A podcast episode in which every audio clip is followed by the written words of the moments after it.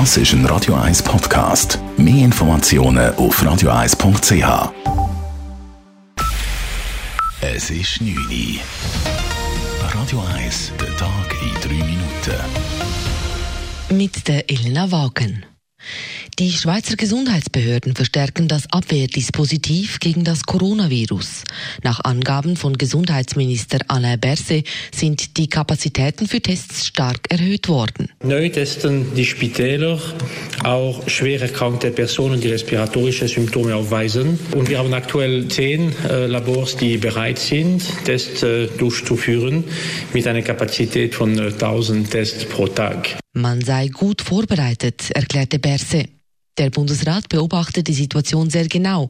Wie es um die Kapazitäten der Spitäler steht, Erkrankte zu isolieren, konnte der Gesundheitsminister aber nicht sagen. Dafür seien die Kantone zuständig. Im Laufe des Abends hat sich ein Verdachtsfall auf das Coronavirus im Kanton Aargau erhärtet. Der Kanton wird sich jedoch erst morgen darüber äußern, ob eine Infektion definitiv bestätigt werden kann.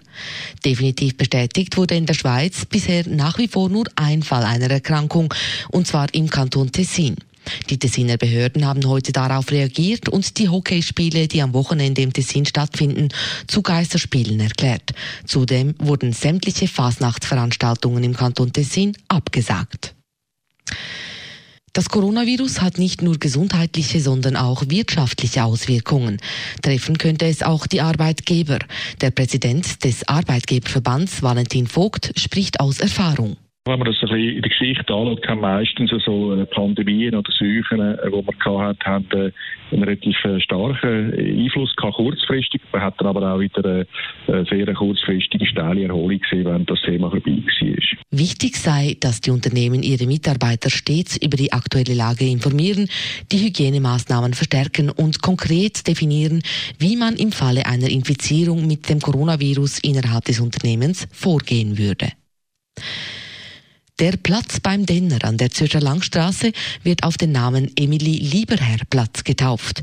Dies hat der Zürcher Stadtrat entschieden.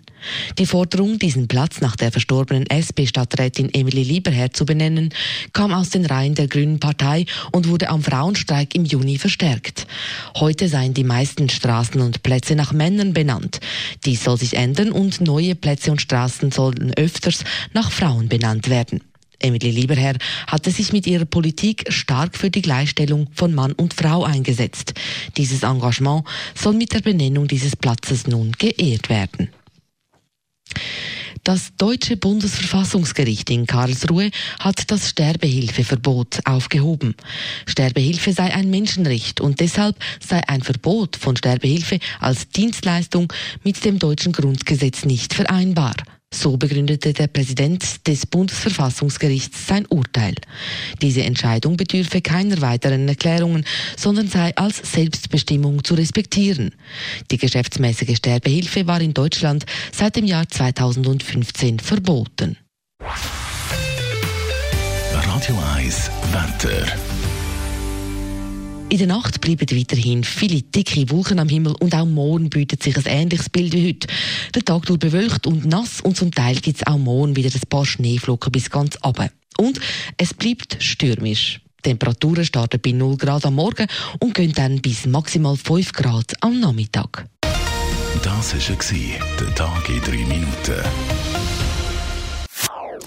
Das ist ein Radio 1 Podcast. Mehr Informationen auf radio1.ch.